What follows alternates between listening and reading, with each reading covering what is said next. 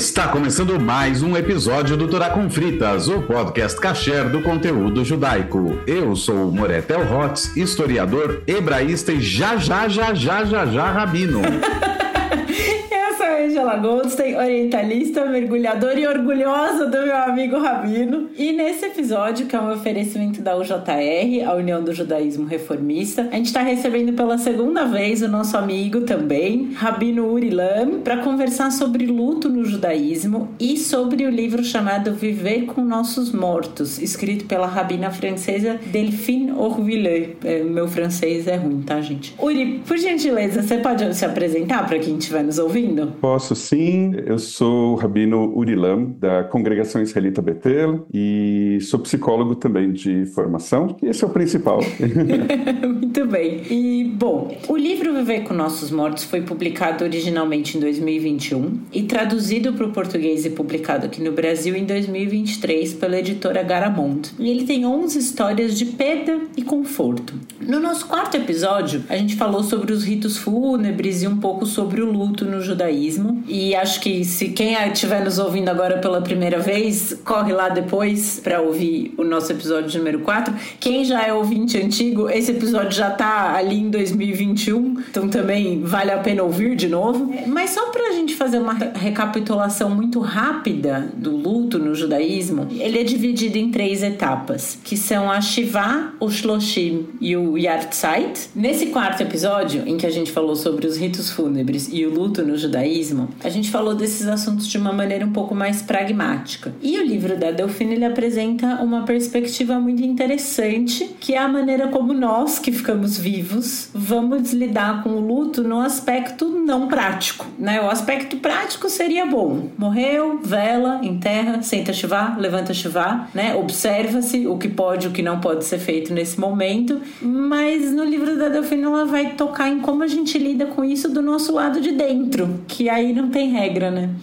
Então, vamos conversar hoje, não rabina, com dois rabinos sobre o assunto, para a gente pensar um pouco em como falar disso do lado de dentro, né? De como isso nos afeta como pessoas que ficam. Aliás, só para constar, essa sua frase me lembrou das aulas é, sobre os assuntos de ritos fúnebres e tudo mais, que eu tive com a rabina Diana Vila, em Israel, e ela sempre costumava dizer: lembrem-se sempre, a maioria das coisas ligadas a luto não são alahá, são costumes, e assim permaneceram. É muito comum que a gente diga no judaísmo que um costume feito por mais de 10 anos, ah, ele tem valor de alahá. Mas na prática, no caso do luto, não existe exatamente isso. Quer dizer, tem uma ou outra coisa que é regra mesmo, e todo o resto que são costumes judaicos, ninguém nunca veio e disse, vamos fixar isso também como alahá. E eu acho que isso passa por uma sensibilidade dos rabinos de entenderem também que o luto é uma coisa muito pessoal e individual e interna e que não cabe legislar de fora para dentro sobre a pessoa você tem que fazer isso, você tem que fazer isso. O luto é uma coisa muito pessoal e intransferível e que você tem que viver por você. E isso que vocês estão estão dizendo também se aplica ao rabino e, e a rabina que vai dirigir uma cerimônia, que vai estar junto com uma família, porque hum, cada família lida com a questão do luto de uma forma diferente, cada família tem uma história, tem seus conflitos, tem as coisas bem resolvidas e as mal resolvidas, tem a forma como gostariam de se despedir ou de homenagear a pessoa que faleceu. E aí, essa sensibilidade que você traz, Theo, ela é muito importante, porque o que teria de mais equivocado nesse momento seria justamente você pegar a mesma fórmula e aplicá-la a todo mundo. Porque aí você despersonaliza um momento tão sensível, que é justamente onde nós temos que estar mais presentes, mais da forma a mais humana possível, porque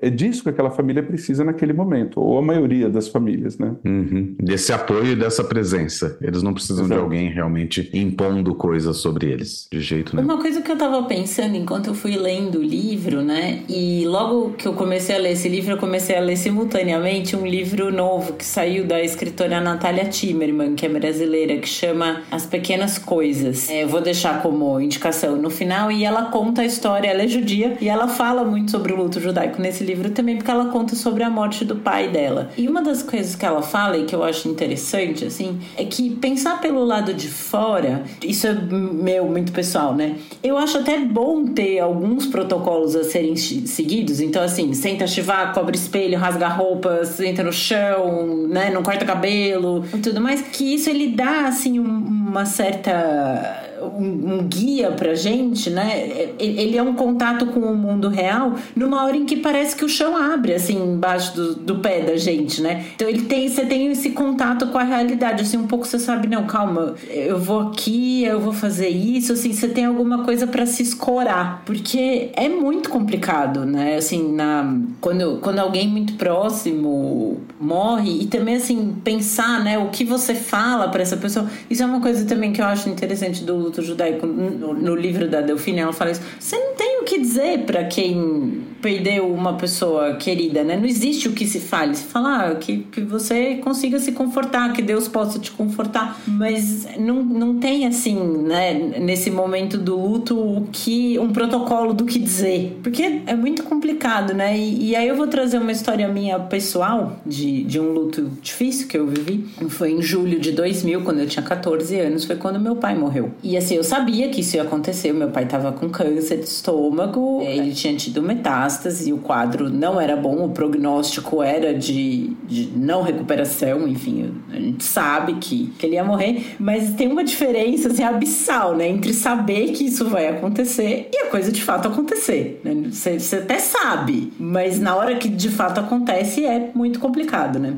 E até hoje eu lembro, então 23 anos depois, do meu tio que me ligou, né, quando isso aconteceu, esse meu tio, ele sempre viaja, sempre viajou bastante a trabalho, então ele não estava em Campinas quando isso aconteceu, era onde eu morava na época, né? Meu pai morreu de tarde e meu tio me ligou à noite. Então, anos 2000 também a gente não tinha é, tanto ao vivo, né? Como a gente tem hoje. As notícias demoravam ainda um pouco mais para chegar. E o meu tio me ligou, né? De noite pra falar comigo, saber como eu tava. E, e meu tio também tinha perdido já o pai dele, né? Meu avô morreu quando meu tio era jovem. E eu lembro, assim, que ele falou com uma voz muito tranquila, sem um drama, e, mas de uma forma séria. Ele falou: Angela, isso que aconteceu com você é uma coisa muito pesada. E, e foi uma coisa que me deu um baita conforto. É, ouvir meu tio falar isso, porque era isso que estava acontecendo, sabe? É, sem, sem dourar a pílula, ele falou, mas ele me, me deu assim a real do que estava acontecendo. Eu, foi uma coisa que me, me confortou muito, assim, ouvir isso, de um ponto de vista pessoal. E aí eu vou passar para os rabinos a pergunta de como abordar isso com a família se aproximar? Então, é até difícil de, de, de, falar agora que a gente falou tanto sobre a questão de personalizar o contato com a família. Mas a primeira coisa, eu vejo assim, de você deixar claro para a família que você está totalmente presente para ela. Então, a ideia que tem do Hineni, né, de aqui estou, né, por inteiro, é o primeiro passo e você tentar ser exatamente esse ponto de segurança naquele momento, mesmo que você possa estar tá se mordendo por dentro, se acabando por dentro, se você conhece a pessoa que faleceu ou não, se você conhece mais de perto, e alguém entra em contato, é, essa pessoa justamente ela ela está sem o chão. Então eu, eu, eu, tento imaginar isso, de que essa pessoa está sem, né? Ela perdeu o chão. Tem pessoas que lidam de forma muito mais tranquila, mas naquele momento a minha reação é essa. Eu preciso, é, alguém precisa estar inteiro naquele momento para ajudar a resolver questões que aquela pessoa não vai saber resolver, ou porque ela está muito instável emocionalmente, ou porque ela não sabe. Então nós entramos em contato com muitas famílias que não têm a mínima ideia de quais são os passos a seguir no momento que ela sabe que morreu alguém. Então a primeira coisa é poder trazer esse conforto, poder começar a dizer as coisas muito claramente e racionalmente. Olha, o passo é esse e depois a gente faz isso e precisamos entrar em contato com a Revra Kadisha. Você sabe o que é a Revra Kadisha? Olha, o telefone é esse. E aí eles vão orientar a gente. Então eu, eu vejo que tem uma questão aqui muito racional nesse momento, nesse momento. Em outros momentos, o Rabino vai ter, na minha, é, pelo menos a experiência que eu tenho e como eu tento me colocar, um papel mais emocional também, né? Mas para poder ter esse papel mais emocional, eu preciso produzir um material bem claro com as informações da, da família. Então, eu, eu vou dizer assim, no momento que eu me sentir mais seguro de passar isso para a família, eu vou dizer, olha, eu tenho aqui um pequeno questionário, eu tenho algumas questões que para mim são importantes e que talvez possam ajudar vocês também a entenderem melhor esse momento. Então, algumas coisas são mais burocráticas, nome, idade, onde nasceu, nome hebraico, etc. E, e outras, tem algumas perguntas que eu gostaria que você pudesse conversar com outras pessoas da família e que vocês pudessem levantar é, lembranças da vida dessa pessoa. Porque nesse momento do encerramento da, da, da vida, é, trazer o foco para a vida da pessoa, e volta e meio cito a, a Parashat Shavu, a porção semanal Hayei Sarah, que trata da morte de Sara, mas que na verdade ela, o título é A Vida de Sara. Então, onde que nós vamos colocar o foco? Então, eu tento trazer o foco das pessoas para a vida é, que aquela pessoa viveu, a forma como você interagiu com a vida daquela pessoa, onde que ela impactou na vida de outras pessoas, e, e a partir dessa construção, se a família realmente se empenha em fazer isso e ela me devolve esse material, eu vou ter instrumentos para poder agir de uma forma mais emocional e mais afetiva é, no momento do enterro. Então, esses são os primeiros caminhos que eu sigo nesse momento. Rebetel, né? Ele pode dizer que ele ainda não é rabino, mas eu já chamo de Rebetel. a gente já ordenou. E já ordenamos. Então, aliás, há muitos anos ele me chama assim. já, já quase uma década que você me chama assim. Eu acho que mais de uma década. É. mais de uma década.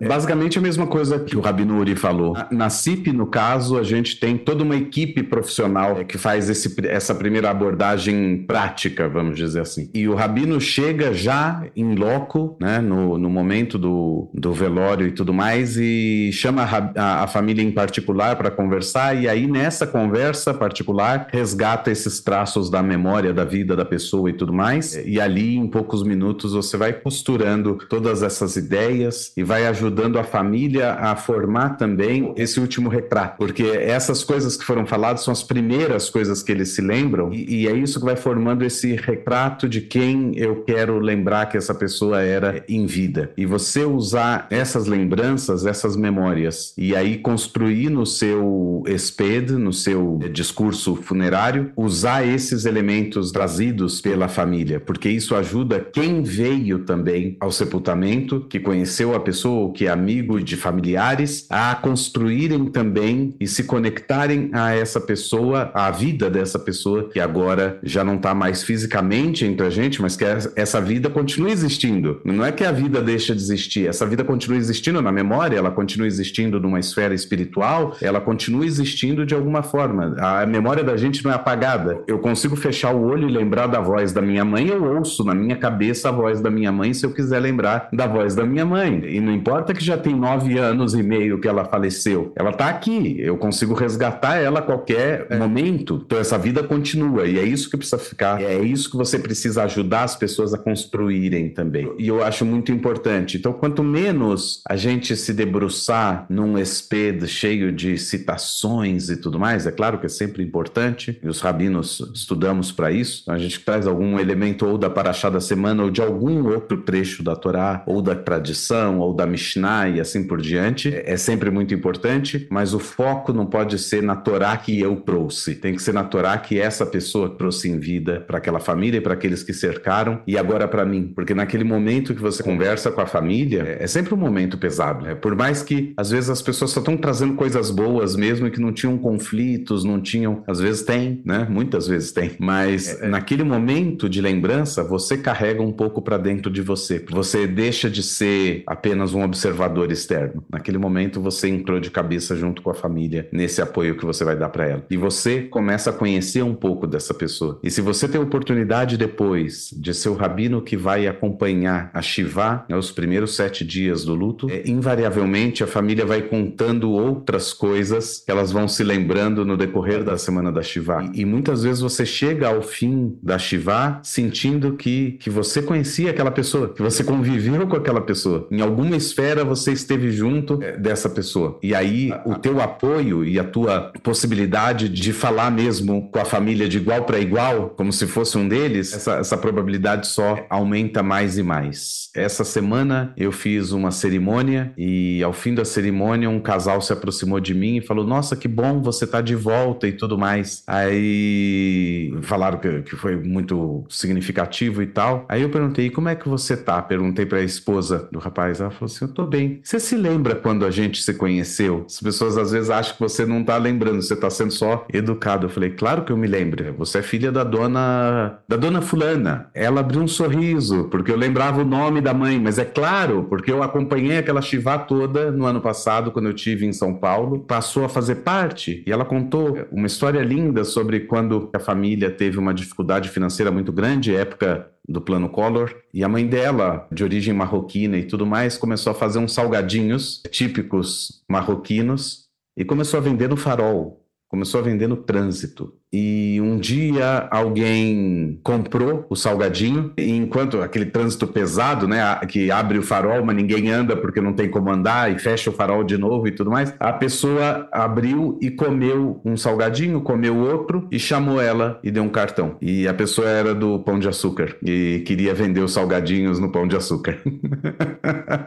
e, e, e que isso mudou completamente a vida. E essa história me marcou. E aí, quando eu cheguei em Israel depois, eu estava andando no mercado e eu vi uma embalagem desses mesmos salgadinhos marroquinos, caseiros assim. Aí eu comprei, eu tirei uma foto e mandei para o nosso coordenador do departamento religioso na CIP. Falei, ah, repassa para fulana, é, fala que eu lembrei da mãe dela e comprei os salgadinhos para comer em casa. E é isso, porque você se torna parte disso. Essa pessoa se torna parte de você também. É como se eu tivesse conhecido ela. Você se torna parte mesmo, isso. E você se torna parte também para a família e se, se torna uma referência referência também de apoio para a família. É, é, é um momento muito delicado e que exige muita sensibilidade, mas que é muito significativo para ambos os lados. É um, de um crescimento incrível. Eu gostaria de complementar isso que você está dizendo, Theo. Me trouxe uma série de outras lembranças, mas assim, alguns aspectos né, desse momento e que a Rabina Delphine Horviller traz né, também essa mensagem de que, de alguma forma, nós, rabinos, rabinas, somos contadores de histórias. Então, a gente vai captar muito do que está acontecendo lá, porque assim, quando falece uma pessoa, eu fui aprendendo que não só devemos perguntar para as pessoas da família, mas a gente escutar os amigos, escutar os cuidadores, as cuidadoras. As... Tem, tem, tem, muita gente que conviveu com uma pessoa que faleceu, que vai dando um quadro muito maior, porque a gente descobre que a gente só tem uma ou duas ou três, vamos dizer, visões daquela pessoa e tem muitas histórias que a gente não conhece. Então começa a se formar uma coisa muito mais do que tridimensional, assim, sobre, sobre aquela pessoa e sobre a história, muitas vezes sobre os antepassados. E essa questão da continuidade da vida da pessoa, não só através da, da, lembrança, da voz, ou do cheiro, ou de algum alimento, ou de alguma roupa, mas aquilo perpassa pelas realizações que aquela pessoa fez e, e quanto ela impactou na vida de outras pessoas que seguem aquilo tudo adiante. Então, a gente poderia trazer uma série de, de exemplos. E assim, e sobre a situação de ser pesado, eu acho que sempre tem algum peso, mas é, é diferente, diferente o peso a depender de quem você está acompanhando nesse momento. Então, para mim, eu, eu, trago dois, até de uma maneira um tanto, não, não quero dizer caricata, mas exagerada, e também, assim, sem a gente citar nomes, uma situação em que eu pude acompanhar o enterro e o falecimento de um senhor com 96 anos, e uma situação que eu tive que acompanhar o enterro de um menino de 14 anos. Então, foram situações muito diferentes, né? Eu convivi muito com os dois e conheço muito bem as duas famílias, e assim, e nos dois momentos eu tive um envolvimento muito grande como rabino. Em um deles, a família estava sorrindo, a família chorava, mas também sorria e contava histórias e ria e, e, e, compartilhava coisas que esse senhor viveu, como dizendo, gente, ele viveu 96 anos, ele vivenciou muita coisa bonita, ele teve muito sofrimento também, mas ele tinha uma visão de mundo muito positiva e muito otimista que a gente vê reproduzido nos filhos, claramente. É impressionante. Eu, quando eu quero ficar bem, eu, eu, eu dou uma ligada para a filha e, e falo assim, e aí, né? E ela me chama de Rabino Gira-Gira e a gente vai em frente. Agora, quando se trata de um luto de uma criança, a gente precisa estar inteiro do mesmo jeito e eu me lembro de uma frase do, do pai desse menino. Ele falou: Rabino, né, você me disse que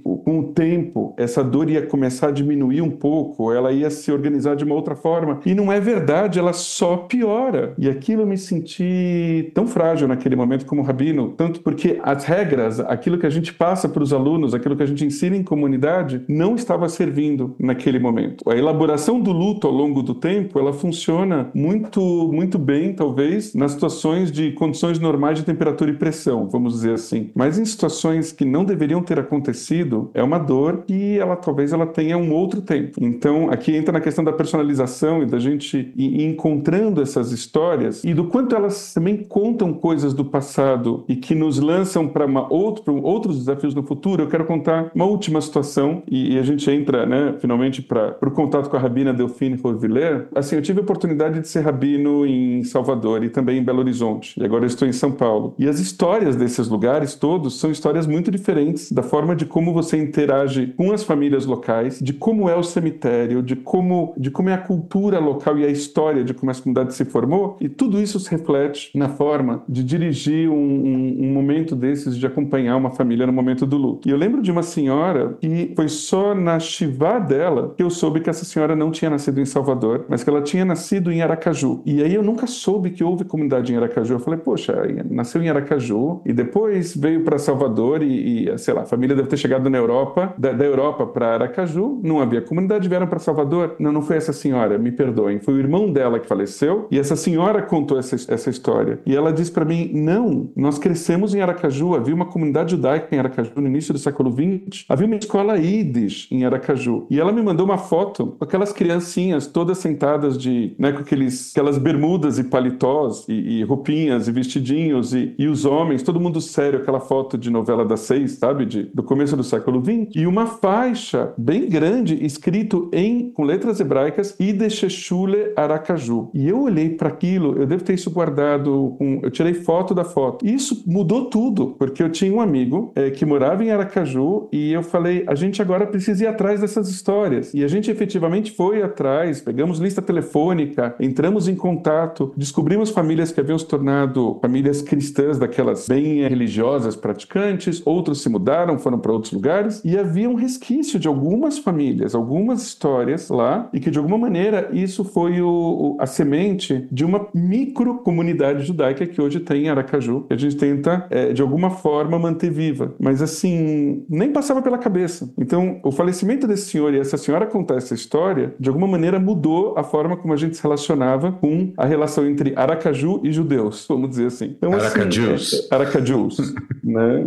Então, é, então, o fato de você ir para o enterro de uma forma burocrática e você ir para o enterro por inteiro vai fazer toda a diferença, porque a gente não está lidando com o falecimento de uma pessoa, a gente está lidando com a história de uma família e, no final das contas, com a história do povo judeu como um todo. Né? Então, acho que era isso que eu queria passar. Gente, que demais essa história. E dar a foto da escola, né? Isso que vocês estavam falando, assim, ah, depois a gente conversa com a, com a família e vai vendo como se conhecesse a pessoa. Eu não tenho experiência de luto como rabina, mas infelizmente na minha vida eu tenho muitas experiências de histórias de luto variadas, tanto na minha família quanto de amigos, assim. E, e isso é uma coisa muito interessante da gente fazer, né? De ir conversando e lembrando e ai, fulano fazia isso e contava essa história e comia, é, gostava de comer tal coisa. Então isso é uma, isso é muito interessante assim nessas, nesses primeiros dias após a morte, porque a, a ausência da pessoa ela preenche a casa inteira, né? É uma coisa muito louca como a ausência tem o poder de preencher espaços físicos e, e emocionais na gente, né? E a gente fica se lembrando da, da pessoa e contando histórias e falando, e enfim. E às vezes você vai sabendo coisas daquela pessoa que você que convivia com ela não, não sabia, né? Vem algum primo e, e conta tal coisa, e, ou um amigo, né? E você fala, nossa, nunca soube disso. E isso continua. Aí tô falando da experiência de quem, né, tem essas histórias, enfim. Próximas. Há, há pouco tempo, uma amiga do meu pai, a gente tava conversando e ela falou: Não, seu pai gostava muito do Roberto Carlos. Eu falei: nunca soube que meu pai ouvisse Roberto Carlos. Assim, meu... Escondido no quarto, né? Mas meu pai, ele não era uma pessoa assim. Ele gostava de ouvir música, ele tinha. É... Meu pai morreu em 2000, gente, então ele tinha CD na casa dele, né? Ele tinha tocador de CD, tinha caixa de som, assim, ele gostava de ouvir música, mas meu pai não era uma pessoa que gostasse de ouvir música, tipo assim, nossa, meu pai gosta muito de rock, meu pai gosta muito de samba, ele conhece rock, ou ele conhece cantores e tal. Não, assim, ele ouvia música, mas não, não com profundidade, vai, digamos assim. E isso do Roberto Carlos, eu tia, nunca ouvi meu pai falar que gostava de ouvir. Não lembro de ouvir Roberto Roberto Carlos na casa dele. E Roberto Carlos é, assim, há anos, o meu artista mais tocado na retrospectiva do Spotify.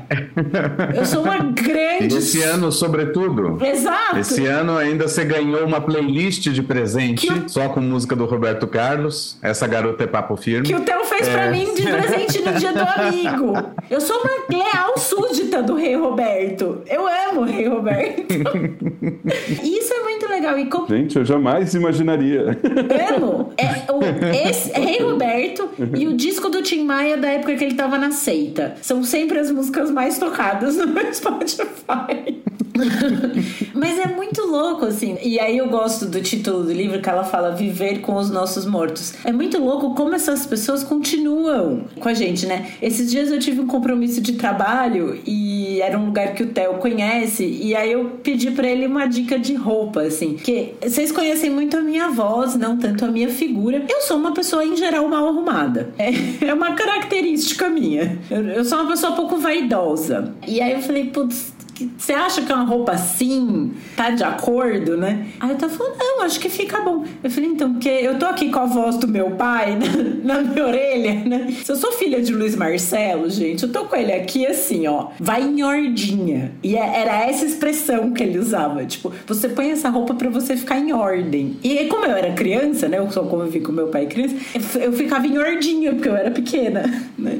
Essa roupa tá em ordinha. E, e, é muito louco como a gente convive com isso. E acho que eu contei, acho que foi no episódio do luto que eu contei essa história. E eu vou contar de novo porque eu gosto muito dela. Eu, infelizmente, tive muito pouco tempo de convivência com o meu avô materno. E isso é uma característica da minha família. Ou as pessoas morrem cedo ou elas não morrem nunca. Elas vão, vão vivendo aí. Tipo, ou chegou antes dos 50, foi, ou elas vivem. Vai, vai vivendo. Aquela coisa do até os 100. É, dos 120. Eu não gosto que me falem isso no meu aniversário porque eu tenho muita chance. Se eu passar dos 50, vocês nunca vão fazer meu enterro. não vão, né? E é o meu avô materno, infelizmente, ele morreu é, jovem, eu tinha três anos quando ele morreu, então eu tive muito pouco tempo de convivência com ele. E o que eu conheço do meu avô é de filme caseiro, que a gente fazia, né? Em casa tinha uma câmera de vídeo e a gente filmava, a família se filmava. Então eu tenho essas recordações dele. Mas o meu avô gostava muito de música. Ao contrário do meu pai, o meu avô sim conhecia música. Minha mãe conta que vinha com ele de Campinas e São Paulo e de um ponto da estrada para frente começava a tocar a rádio cultura, pegava no rádio do carro. E meu avô ligava e pegava algum concerto em andamento ali. E aí ele falava, é a orquestra tal, regida pelo fulano de tal, tocando a música tal. Aí terminava a música, entrava o radialista. Acabamos de ouvir a orquestra tal, tô regida pelo fulano de tal, tocando a música tal. Ele sabia essas, é, né, ele conhecia. E meu avô ia muito a Londres a trabalho. Então ele aproveitava quando ele ia pra Inglaterra a trabalho para ver concertos. Quando eu fui a Londres, tava tendo o Proms, que é uma, uma leva de concertos que a BBC faz no verão. E ia ser no Royal Albert Hall. E eu, muito animada, né? Ah, não, minha mãe falou: vai, você vai gostar. E eu fui, achei uma programação e era boa, era a sétima sinfonia de Beethoven, que é lindíssima. E eu fui ouvir e saí do Albert, Royal Albert Hall feliz. Tava calor em Londres, né? Coisa rara. Mas feliz, voltando lá para onde eu tava hospedada e não sei o que. E pensando no meu avô, como eu gostaria de poder contar para ele que eu tinha ido ver o concerto e que era lindo e que bom e que legal. E eu tô chegando assim na casa onde eu tava hospedada, no muro tinha uma raposa me olhando, me encarando. Assim, o meu avô se chamava Marcos Raposo. e era como ele era conhecido. Eu falei, gente, que demais! A gente se olhou assim, eu olhei, eu, Angela Raposo, olhei um pouco pra Raposa Raposa em cima do muro e ela saiu, assim. Mas é, a gente continua vivendo com os nossos mortos, né? A gente continua encontrando. E aí eu contei pra minha avó essa história, né? Que, ah, eu fui, eu fui que nem o vovô ia no proms. Ela falou, seu avô nunca foi no proms, eu que ia. É. então a gente desmistifica fake news familiares também.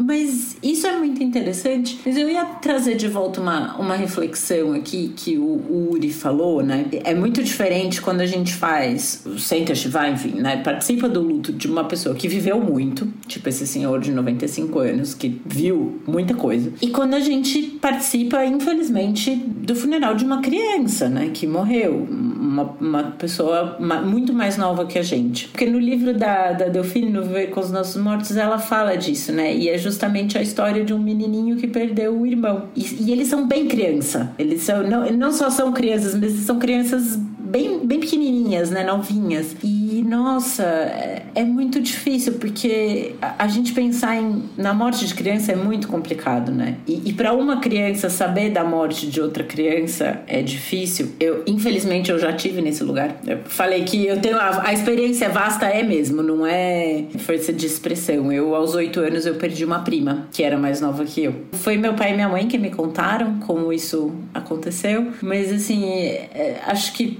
não sei, pensar em como transmitir isso para as outras crianças, né? Como fazer isso. Eu vou pegar o gancho, o gancho, Angela, e um, trazer um, um pouco da, também da, da, das minhas impressões de algumas passagens do livro e até do, do, do fato da, da, autora ter quem ela é. Eu, até pouco tempo, até a União do Judaísmo Reformista dizer que estava lançando um livro é, de uma rabina francesa, eu não, eu confesso que eu nunca tinha escutado falar da rabina Delphine Horviller, porque eu não sei se você já tinha escutado, Theo, mas ou você, Angela, o Theo já tinha. E... Já. É, eu tenho uma colega no uhum. Scherter se ordenando que é francesa e que trabalhou com ela um tempo. Entendi. Mas assim, fora uma situação dessa tão pessoal que, né, que calhou de você conhecer uma pessoa que conhecia ela no, estudo rabínico, é, quando, quando eu soube, eu falei, mas mina francesa, o que, que ela tem para contar pra gente, né? Quem é? Aí eu já pensava, onde ela se formou? O que, que como é que foi? E, e aí, quando eu peguei o livro nas mãos, e eu já estava pensando nisso um pouco antes, do quanto é, nós somos muito expostos a, a, uma literatura judaica, seja mais antiga ou, mas principalmente mais recente, é, é, vamos dizer, israelense ou americana. Então, tem uma quantidade muito grande de obras, vamos dizer, do, de rabinos do movimento conservador, reformista ou outros, é, em inglês, originalmente, outras tantas em hebraico, mas assim, talvez até pelo fato de eu não saber francês, não tinha acesso a uma literatura é, judaica contemporânea francesa, né? Então, quando eu comecei a ler, eu percebi o quanto também é importante a gente poder ter referências de outros lugares do mundo que trazem pra gente uma forma de contar essas histórias de uma outra forma. Então a gente nem percebe mais o quanto a gente está acostumado a uma forma, vamos dizer, israelense de se contar histórias ou uma forma americana de contar histórias ou eventualmente até brasileira. Então quando eu comecei a ler, para mim me trouxe um interesse muito grande porque é, ela contextualiza situações, vamos dizer, ela não simplesmente fala, olha, a Shiva é assim, o Shiloshima é assim, é, a gente tem que se comportar dessa ou de aquela maneira. Não, ela, ela traz situações de vida de pessoas ou da morte de pessoas e de como a situação do luto, do ponto de vista judaico, se insere numa situação real. E numa leitura, muitas vezes também não tão formal. Então, tem horas que ela manda para aquele lugar, né? Uma, uma certa situação, e, e, ela fala da fulana que, olha, a pessoa bebia e fumava e fazia sexo e tudo isso, e esse era o grande judaísmo dela, e, e tudo isso incluído, e ela curtia pra caramba a vida, e enquanto a outra, a melhor amiga dela, era toda mais presa, mais ligada a questões feministas e não sei o quê, mas no seu dia a dia o cabelo de uma forma, o cabelo de outra. Então, é, ela traz uma vida para o texto quando ela vai falar sobre os, os ritos do luto que me parecem extremamente didáticos. Quando a gente vai ensinar para alguém, a gente vai contar para alguém, me parece algo muito, muito vivo. E as histórias dela estão entrelaçadas umas às outras também. Eu não, não me recordo agora de todas as histórias. É, Angela, eu vou te falar que a história que você cita do Isaac, eu usei como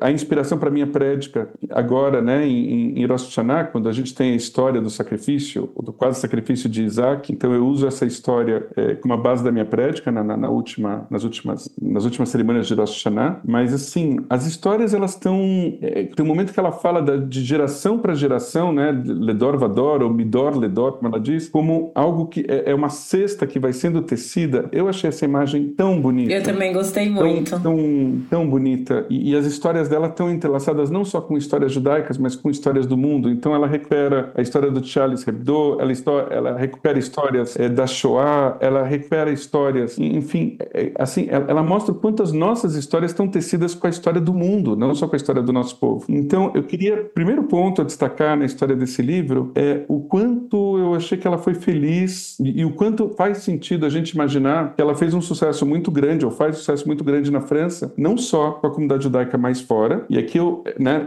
na, forma dela de contar essas histórias, de quanto essas histórias impactam na vida de pessoas judias e não judias, e do quanto, eu também quero só fechar aqui essa reflexão para não ser longo demais, o quanto a gente pode se questionar da importância do papel do rabino para a sua comunidade, para a sua sinagoga, para a sua comunidade judaica e para o mundo. O quanto é um desperdício de sabedoria judaica a gente é, tentar, de alguma maneira, cercear o lugar do rabino ao falar para o mundo sobre as nossas histórias particulares, porque elas acabam sendo histórias universais. Eu trago isso porque também esse é um ponto na nossa comunidade, né? Quer dizer, quando nós vivemos com os nossos mortos, e a gente tem hoje famílias no meio judaico liberal é, e no meio judaico em geral, e essas famílias são compostas por pessoas judias e por pessoas não judias, a nossa mensagem, ela não está restrita né, ao nosso shtetl, vamos dizer assim, ela tá, ela é jogada para o mundo. E esse é o judaísmo para o mundo que a gente poderia desenvolver, levando inclusive qual é a nossa forma de lidar com a morte. Tem uma parte que ela fala que é interessante também, é, eu vou fazer o gancho com isso que você está falando, que é do, de, do judaísmo se misturar com o mundo, a gente sair do shtetl, né, da nossa bolha do shtetl, que ela fala o funeral judaico ele é uma coisa muito simples, né? Ele é para ser uma coisa extremamente simples, é morreu, põe a mortalha, um caixão simples, não é adornado, nada, não tem aquela coisa de coroa de flores, de muito espetáculo ali envolvendo, né? E, e o enterro é rápido, né? É, morreu, velou 10 minutinhos ali, todo mundo despediu, fecha, tá bom, tchau, e enterra. E ela fala, e isso tem mudado, porque isso mudou na sociedade de maneira geral. Então hoje em dia isso começa a ser um pouco aceito também em, em funerais judaicos, pelo menos na França, né? Como ela, que é onde ela atua, né? Ela me falou, não, isso já começa a não ser uma coisa, sei lá, mal vista, digamos. Agora, eu, eu acho interessante e eu gosto gosto do, do rito simples e de como a coisa é simples, mas isso é meu, assim, eu sou contra a, a mercantilização das coisas, sabe? E aí eu vejo já, assim, alguns jeitos um, um certo espetáculo, assim, ah, vamos capitalizar em cima, né, de, de fazer vídeo com a retrospectiva da vida da pessoa. Alguém me falou que aqui em São Paulo já tem, assim, não, não em, em lugares de funeral judaico, mas funerais é, de outras religiões ou, ou é, funerais não religiosos, mas que tem, né, assim, ah, daí passa uma retrospectiva da vida da pessoa, vai tocar música, não sei o que, né? Então, é, é, eu, eu não é, eu, eu não sou favorável a esse tipo de coisa, não porque eu acho espetáculo, mas porque acaba virando um comércio em cima da dor da pessoa. Porque você vai querer lembrar do seu ente querido. Você, você quer. E ah, vamos trazer mais da memória da pessoa, ou vamos prestar uma homenagem. Sei lá, seu pai morreu, vamos prestar uma homenagem. Não, tô de boa. Ninguém fala isso. Ou sei lá, grande parte das pessoas não vai falar, ah, não, tô de boa. Né? Você morreu uma pessoa de quem você gosta, você quer fazer o que você puder ali pra bem a memória da pessoa, pra honrar, pra homenagear. E aí, nesse ponto, eu acho que pode cair numa mercantilização vil, assim, do, do negócio. Sobre essa questão da simplicidade. A simplicidade, ela, ela também ela pode dar espaço para muita criatividade no momento do enterro. Se eu coloco muita estrutura na hora do, do enterro, eu dou pouco espaço para a expressão das famílias. Então, eu, eu tenho buscado fazer, na, na, nas vezes que eu acompanho é, é, enterros e, e, e também, é, a parte de Shiva, né, dos sete dias do, do, do, do luto, é, desde o, o, o, enterro né, da pessoa, né, porque começa no momento que a pessoa foi enterrada. Eu sempre pergunto para a família se eles querem falar algumas palavras, se eles querem trazer alguma questão. E quando eu, eu consigo fazer isso alguns dias antes, pelo fato de eu ter rabino de uma sinagoga relativamente pequena, então eu faço esses papéis todos, é, muitas vezes a família quer preparar uma música. Eu já tive uma situação em Salvador que eles queriam tocar flauta de uma música que a pessoa gostava. E esses foram momentos muito, muito bonitos, mas foi algo que veio de dentro da família e de uma expressão da família. Ou ler um poema que a pessoa gostava, ou, ou a neta que vem contar uma história que escreveu para o avô. Então, coisas, algumas delas tão bonitas que eu, que eu né, quando eu penso de uma neta que falou certas palavras para um certo avô, eu olhei e falei, me dá esse papel que eu quero colocar no próximo Sidur da Betel, né, do tipo, com um texto inspirador do lado. E histórias muito curiosas também que podem acontecer nesses momentos. Então, tem, é, é, daria para escrever outros livros sobre as histórias é, curiosas que acontecem no momento de um enterro. Né? Mas eu não vou agora me pegar nas histórias curiosas, eu vou voltar para isso que você estava tava dizendo, né, da, da, questão da simplicidade versus algo mais, mais elaborado. Acho que sempre o ponto é, é poder olhar para a família e perguntar para a família o que eles querem, porque muitas vezes a gente quer uma coisa, a gente imagina uma coisa e a família espera outra. Eu já tive situações de, de dirigir uma reza que eu achava que, poxa, que eu tinha feito a coisa, sabe, do fundo do coração e que eu me emocionei e tudo, e depois saber por terceiros que a pessoa falou, ai, mas o rabino estava tão frio, ele não estava se relacionando com aquilo que a gente estava pensando, e eu não sei. E eu lembro que eu fiquei tão frustrado ao saber disso, e, e pelo menos foi a impressão de uma pessoa. E eu já tive situações que eu estava com a cabeça em outro lugar,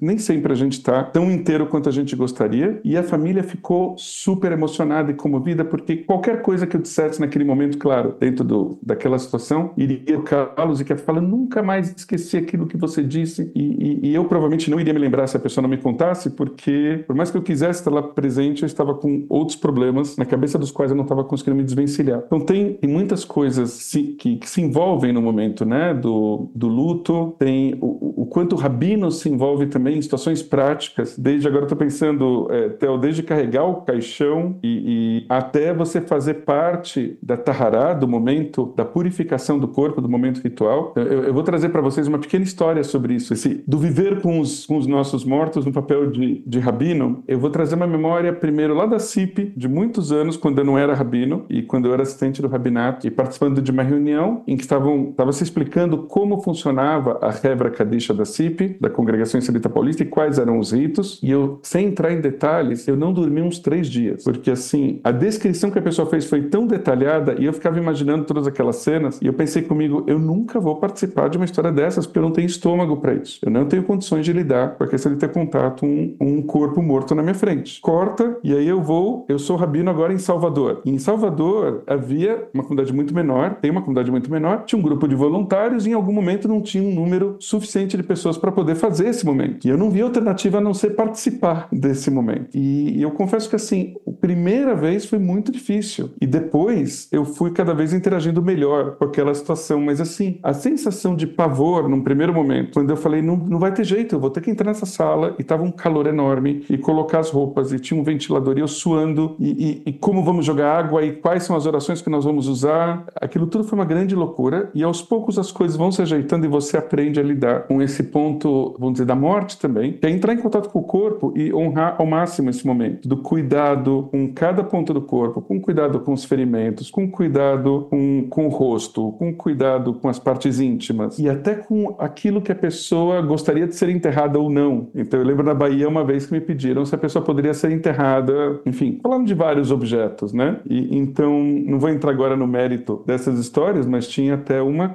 uma pessoa, ele era um médico, ele foi por muitos anos médico do, do, do Bahia, time de futebol, e voluntariamente ele era roxo pelo Bahia. E aí ele, as pessoas queriam que ele fosse enterrado com um bonequinho, né, com um mascote do Bahia. Então eu vou deixar para imaginação de vocês se eu concordei com isso ou não, mas são momentos, né? É muito, muito fortes, muito emotivos, muito. Ou a família que quer ver o, o, o corpo e todo mundo quer ver, e se você permite, não permite. É, como que ficam esses momentos? O, o momento da pessoa não judia que quer fazer algum rito não judaico no cemitério para honrar aquela pessoa. Como é que você lida com essas situações? Então também estou trazendo outras situações. Talvez nas comunidades menores a gente acaba tendo mais contato com isso do que em comunidades maiores, como em São Paulo, onde isso já vai filtrado para o cemitério israelita e já tem uma forma de ser. Vai ser muito difícil você, imagino eu, ter certas situações num, numa comunidade tão grande quanto a nossa, né? Não sei se o Theo tem outras histórias também, ou se a Ângela é, também. Não, assim, é, não é mais difícil. Não, concordo, concordo uhum. totalmente com você que é mais difícil acontecer. Mas de vez em quando acontece. Essa semana não aconteceu uma história de alguma coisa assim, mas é que, que na história das fa da família apareceu coisas interessantes. A, a falecida era nascida e vivida durante muito tempo em Recife, ou no Recife, como se diz. Então ela tinha toda uma. A família carregava essa imagética dessa avó e a fala da avó e o jeito da avó, a avó que nunca deu um beijo no, nos netos, ela só dava cheiro. né? É cheiro, só dava cheiro e tal, mas que a avó tinha toda a decoração do que a gente pensa de uma casa de uma avó judaica, que tem aquela menorá, que tem aquela queará, que tem não sei o quê. Nada disso, ela tinha carranca, ela tinha a, a, a, aquelas, as moreninhas que ficam na na janela, assim. É, as namoradeiras. É, é, é, é, toda a decoração da casa de vó era uma decoração, era a brasilidade nordestina pura na casa dela. Mas é isso, quer dizer, ela estava em São Paulo, uma comunidade grande e tudo mais, mas ela mesma vinda historicamente de uma comunidade menor. Por isso que eu concordo com você. Na, nas comunidades menores isso é mais, é, mais comum, mas eventualmente você esbarra com questões assim e com histórias assim numa comunidade também grande e tudo mais. Sobre isso de ser enterrado com objetos, para os ouvintes, só para constar, é muito comum na rua judaica o que a gente ouve é não, não se enterra com nada além da mortalha e no caso do homem com o, o seu talito ou de mulheres que usam talito com o seu talito e, e nada mais, nunca, nunca, nunca. Esse é o é a fala. No entanto, quando a gente vai olhar de perto as várias histórias, a gente descobre, inclusive, dentro da ortodoxia, histórias muito interessantes. Teve um sofer famoso há uns anos atrás em São Paulo, era o último desejo dele, e ele falou para os filhos que ele queria ser enterrado com a escrivaninha dele, onde ele escrevia, onde ele escrevia e consertava-se para Itorá em Mezuzot e Tfilim. E aí os filhos foram falar com o rabino e o rabino falou: é difícil, mas a gente pode ver como fazer e não sei o que. E no final é, enterrou-se também a escrivaninha dele. então, só para a gente ter ideia de que, sim, é aquilo que a gente falou no começo, existem algumas regras, mas a maioria das coisas não são exatamente regras e tem a ver com essa sensibilidade nesse momento. Então acontece, acontece de gente ser enterrada com bandeira de time de futebol, acontece coisas assim. É muito gostoso também quando você vê isso. Eu tive na Matsevá do, do seu José Sarfati, Uri, no ano passado, e quando ele faleceu, para os ouvintes que não sabem, o seu José era uma figura icônica da, da CIP, Shamash na CIP, ajudava a distribuir Sidurim, a, chamar as pessoas para Torá e tudo mais, uma pessoa, um, é, é, era um amor e um sorriso só. E ele faleceu. Sim, e para quem não sabe, eu trabalhei por muitos e muitos anos na CIP, né? Isso. Então tem uma história. e aí a gente tem. Não, de onde que o Uri vai saber do senhor é, José Sarfati? Né? o José Sarfati, eu, eu, lembro agora, como a gente diz, do rosto dele nesse momento. Oi, tudo bem? Né? Eu lembro do jeito dele é, de falar. exato. E, e ele. E, e, é e ele era um corintiano roxo, um corintiano roxo. E quando eu soube do falecimento dele, eu estava em Israel e tal, eu fiz um post em homenagem. E depois, quando eu visitei o, o Brasil, eu fiquei sabendo que no, no enterro teve essa discussão se enterrar ou não enterrar com a bandeira do Corinthians. E aí o que, o que se concordou foi que a bandeira do Corinthians esteve sobre o caixão durante o velório até a descida e antes de descer se tirou a bandeira. Não se enterrou com a bandeira do Corinthians, mas aí eu tive no ano passado na Matsevá, quando se inaugura a pedra tumular. E aí é costume se escrever algumas palavras na, na Matsevá. E a família fez uma mensagem para ele usando palavras e termos do hino do Corinthians, mas era um texto inédito, não era o hino do Corinthians, era simplesmente é, é, tipo, tu és o primeiro, entendeu? É, começava falando com o seu José, mas falando com o seu José, a família falou com o seu José na linguagem corintiana. E foi uma das coisas mais emocionantes que eu já vi, quando a, quando a gente descobriu a Matsevá, a família queria ler junto. Eu falei, vocês podem ler. Enquanto eles liam, eu pensava, gente, quem, quem escreveu esse texto? Foi tão lindo ver como eles, como eles transformaram aquilo que era a paixão dele e devolveram essa paixão para ele, esse amor para ele, com essa linguagem, com essas palavras. Então tem todo, todo esse espaço né, de, de, de criatividade e, de, e de, de personalidade. E é, isso é viver, isso é viver com, é. com os nossos mortos. Eu, eu, eu, vou, eu vou compartilhar assim com você, Théo. Talvez valesse um estudo de se procurar, seria um trabalho curioso de quantos, quantas Matseivot no cemitério israelita de São Paulo tem alguma tem. frase do tipo eternamente dentro dos nossos corações. né? Exato. Eu já acompanhei um caso assim. Também, e acredito que tenham outros. Mas quando a gente fala de também de um cemitério vivo, que parece um paradoxo em si mesmo, né? Há pouco tempo eu tive no cemitério israelita da, da Vila Mariana, acompanhando um enterro. Foi meu primeiro enterro no cemitério israelita da, da Vila Mariana. Também aqui para os ouvintes, para quem não, não conhece, é um dos cemitérios judaicos em São Paulo, mas que, assim, não, não tem mais lugar. Tipo, os lugares que tem já foram comprados pelas famílias há muitos e muitos anos, e só quando morre alguém dessas famílias é enterrado naquele cemitério. E o cemitério é radicalmente diferente. É, quer comentar alguma coisa? Eu Angela? vou só deixar registrado, eu já tinha registrado com o Theo, mas é bom que tem outro rabino ouvindo. Eu acho que da minha família ainda tem um jazigo na Vila Mariana. Se me enterrar no Embu, eu volto para puxar o pé. é, tem que descobrir ali. Tem que descobrir ali se tá. Era só isso que eu queria tá falar. e já, já vira seu. É, desculpa interromper, mas eu acho que tem essa chance, mas que conste dos áudios desse podcast. Se me enterrar no Embu, é. eu volto para puxar o pé. Bom, como nem eu nem o Theo vamos fazer o seu enterro, porque você vai viver muito mais do que 120. Vai viver até os 120, não, já, vai ter, já vai ter participado do nosso enterro contando histórias sobre a gente. É. E você vai virar um personagem do Isaac Bashevis Singer, daqueles né, que assombram. E... A Frumassara. Na, na série do Stistel, número, sei lá.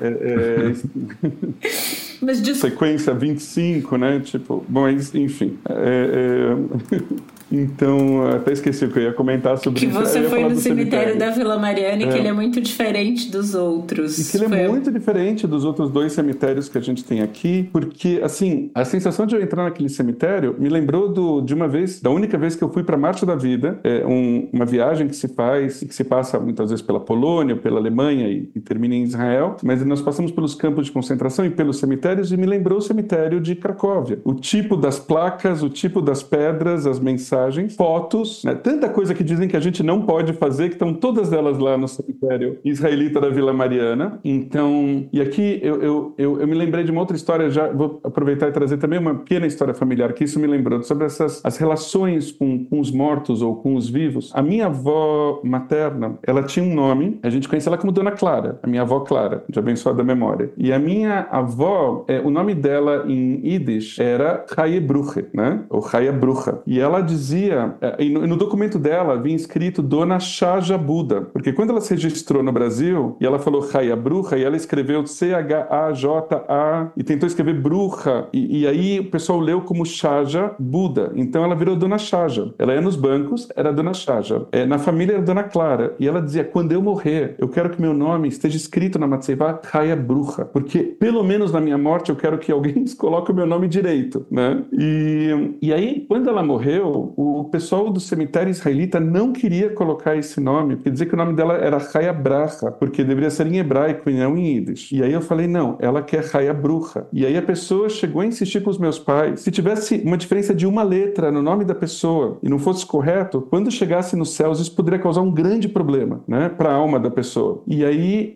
meus pais me procuraram com aquela cara e eu falei, Chaya Brucha, esse era o nome que minha avó queria. Fizeram a gente registrar em cartório, que a gente ia colocar o nome Chaya Brucha e que outra coisa, o, o, o de tempos para cá no cemitério israelita, as datas civis é, foram reduzidas aos últimos dois algarismos e não a quatro algarismos. Talvez para não ter uma referência à data cristã. E aí não, a gente não via sentido nisso, então a gente registrou em cartório. A gente queria que na Matseivá da minha voz tivesse a data inteira de nascimento e a data inteira de falecimento em hebraico e em português e que o nome dela fosse Raya Bruja. Né?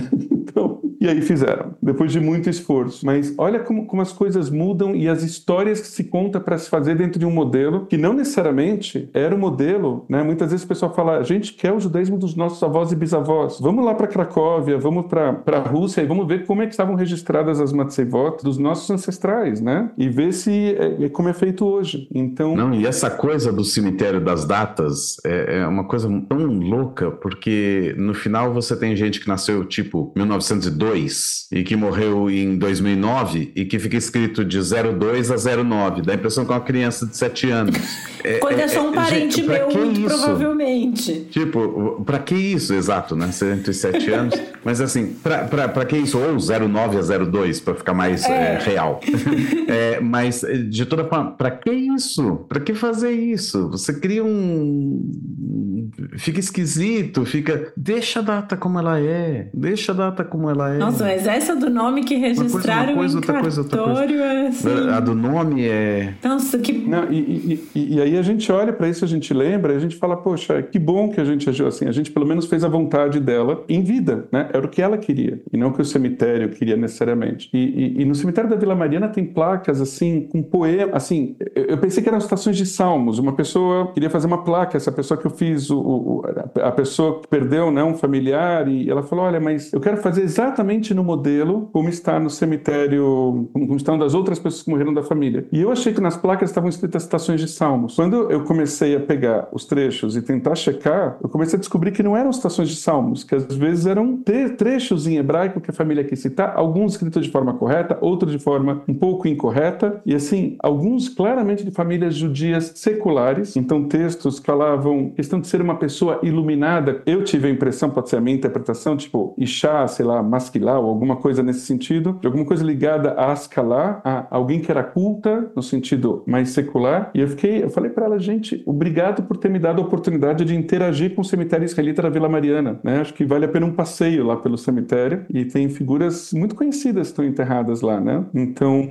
então isso, isso também gera uma situação de vida, quer dizer, ir ao cemitério não é uma coisa tétrica. Ir ao cemitério é você interagir de alguma maneira com histórias, com memórias, com, as tuas próprias memórias, né? Então. Não, e cemitérios costumam ser, assim, eles mostram da arquitetura da época também, né? Isso é uma coisa interessante. Os judaicos não, em geral, é só a, a Matsevá, né? Mas no, em Buenos Aires, por exemplo, a, o cemitério da Ricoleta é um passeio turístico que se faz com guia, né? Pra ir ver e tudo mais. Eu sei que em Paris tem algum outro também que acho que é o Père Lachaise, que são cemitérios que as pessoas vão visitar porque tem, acho que é o Oscar Wilde que tá enterrado lá. Então as pessoas vão visitar os, os túmulos. É, é, é uma coisa interessante, é um espaço interessante de se visitar, de conhecer e de ver. E isso que você falou, né, do, da Vila Mariana é interessante da, da questão das fotos, porque hoje em dia não tem mais as fotos das pessoas nos cemitérios judaicos e lá ainda tem algumas.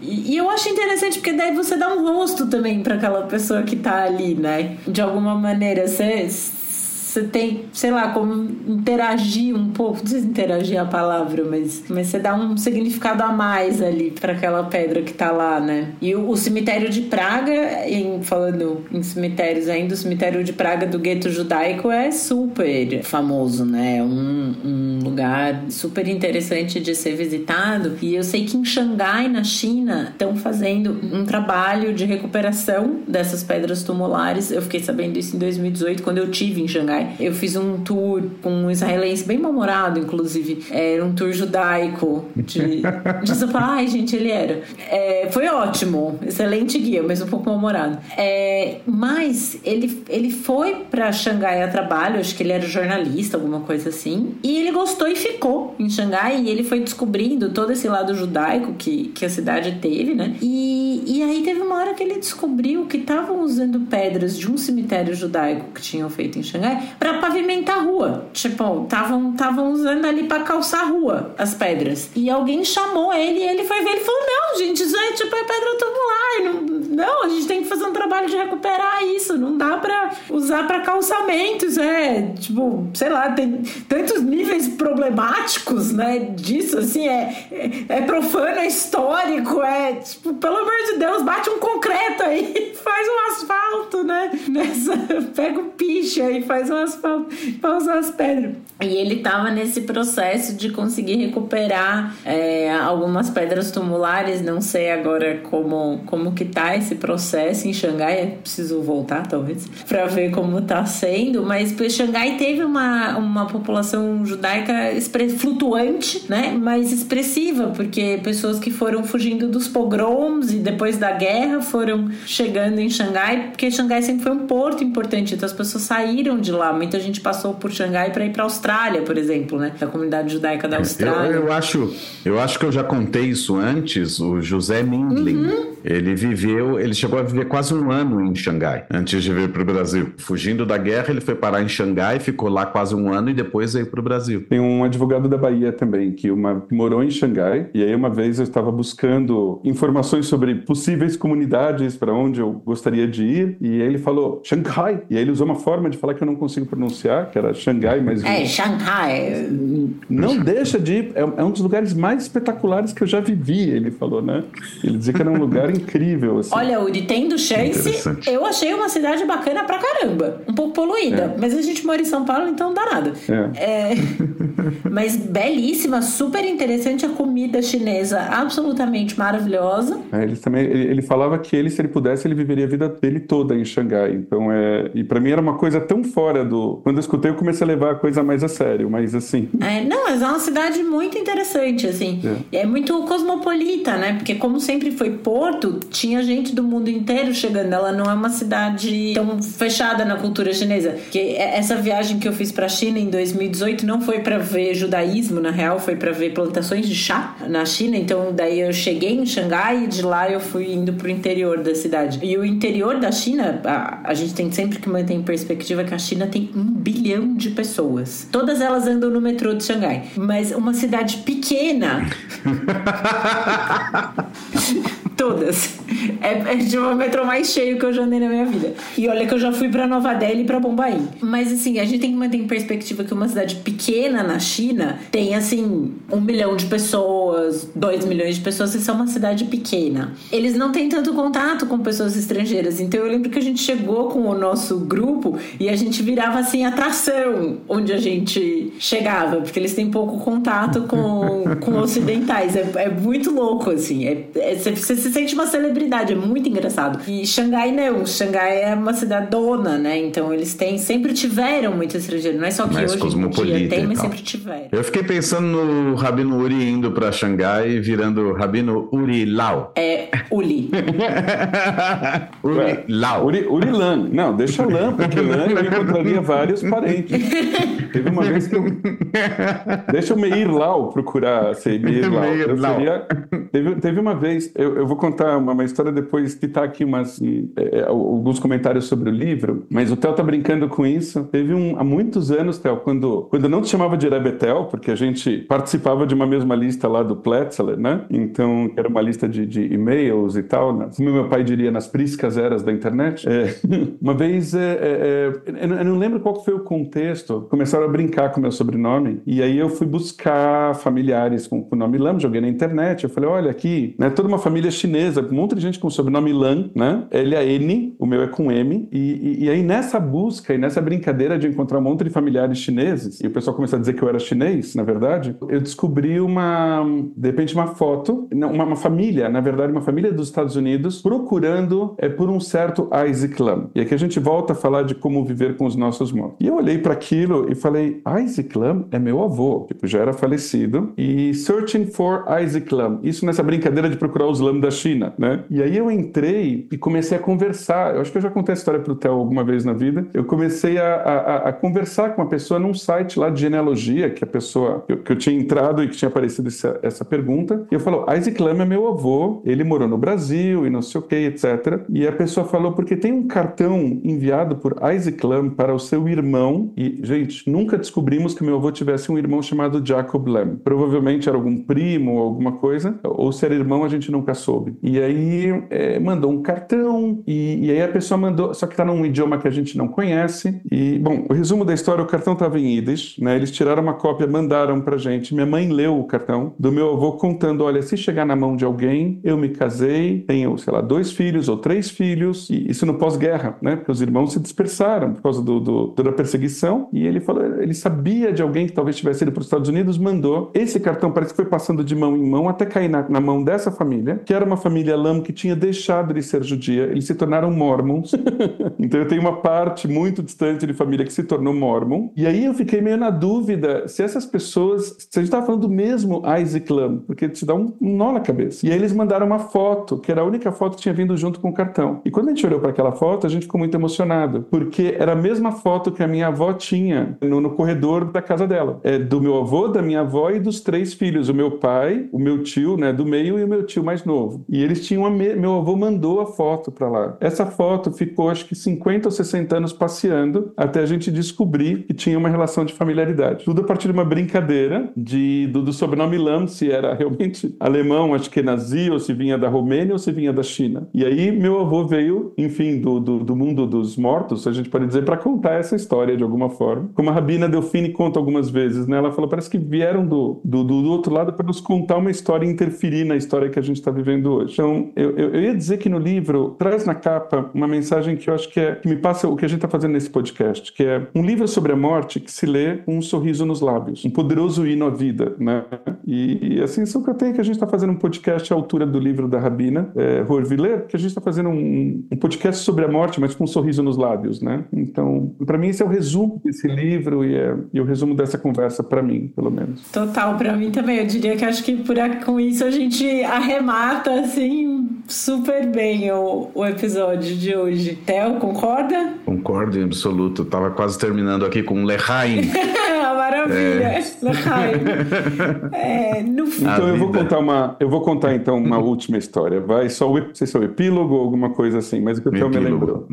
É, curta, tá? Teve uma época que a Hebra Kadisha de São Paulo fez um, uma campanha, né, de arrecadação e que tinha alguma situação de se você pagasse um, um valor X, então estaria paga a tua, vamos dizer, a tua contribuição, ao invés de você fazer contribuições mensais para poder manter um, uma matseivá ou alguma coisa, que você já comprasse, né, um, um certo espaço para quando fosse morrer e tal, e pagasse um certo valor, e aquilo já estaria quitado para to, por todo sempre, vamos dizer assim. E aí o, o, o, meu pai e meus tios resolveram fazer isso, e aí foram no cemitério e pagaram lá um valor X, e contas que depois eles tinham levado, não sei se levaram uma garrafa de vinho, alguma coisa, e fizeram lechaim. E as pessoas ficaram todas olhando para a cara deles, como assim lechaim? Vocês compraram seus túmulos, e vocês estão falando do Lechaim, né? Mas, de alguma maneira, é, é, era isso. Eles estavam brindando a vida que eles têm, graças a Deus estão todos vivos, e, e, e que, de alguma maneira, eles estavam tomando aquela atitude até para preservar os filhos de algum tipo de custo depois, né? De dificuldade depois que eles se fossem, né? Então, então, então tem isso, é um Lechaim, né? A, a vida. Exato. Como, como disse.